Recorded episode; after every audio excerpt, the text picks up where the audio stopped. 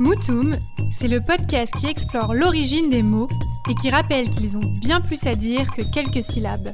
Les langues mortes se délient, embrassent les langues vivantes et vous transportent à travers leurs histoires. Moutoum Cette semaine, je vous raconte l'aventure d'un mot au cœur des préoccupations actuelles de notre société qui soulève des questionnements de tolérance, de respect et d'intégration, handicap.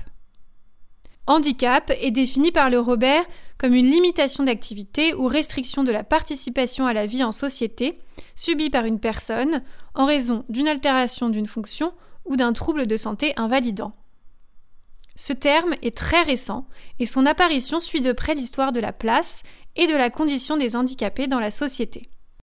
Durant l'Antiquité, chez les Grecs et les Romains, les enfants nés avec un handicap sont qualifiés de monstres. Ah, carrément ils y vont pas de main morte. Considérés comme impurs ou victimes d'une malédiction divine qui peut mettre en péril toute la société, ils sont emmenés en dehors de la cité pour les laisser mourir au bon vouloir des dieux. Ah oui, ils y vont vraiment pas de main morte, quoi.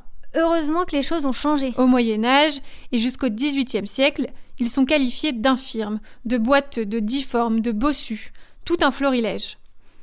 Ils sont assimilés aux pauvres et autres parias de la société.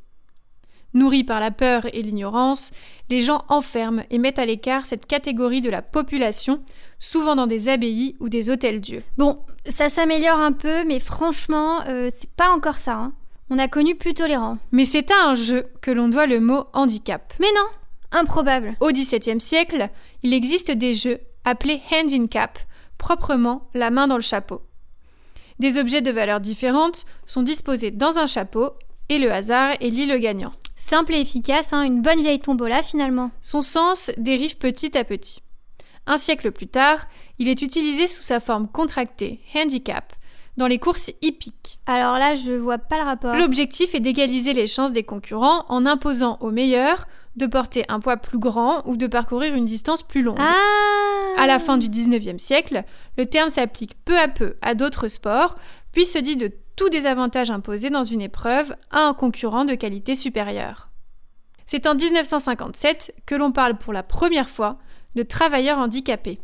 Le terme, s'il tend à prendre la place de celui d'infirme, en élargit aussi le champ, notamment en lui appliquant une valeur sociale. Enfin Et comme quoi, euh, tout n'était pas mieux avant, hein. loin de là. Rendez-vous la semaine prochaine pour découvrir l'histoire d'un nouveau mot. En attendant, vous pouvez nous retrouver sur Instagram, Moutoum Podcast, et sur notre site internet moutoumpodcast.fr ou réécouter les anciens épisodes. À la semaine prochaine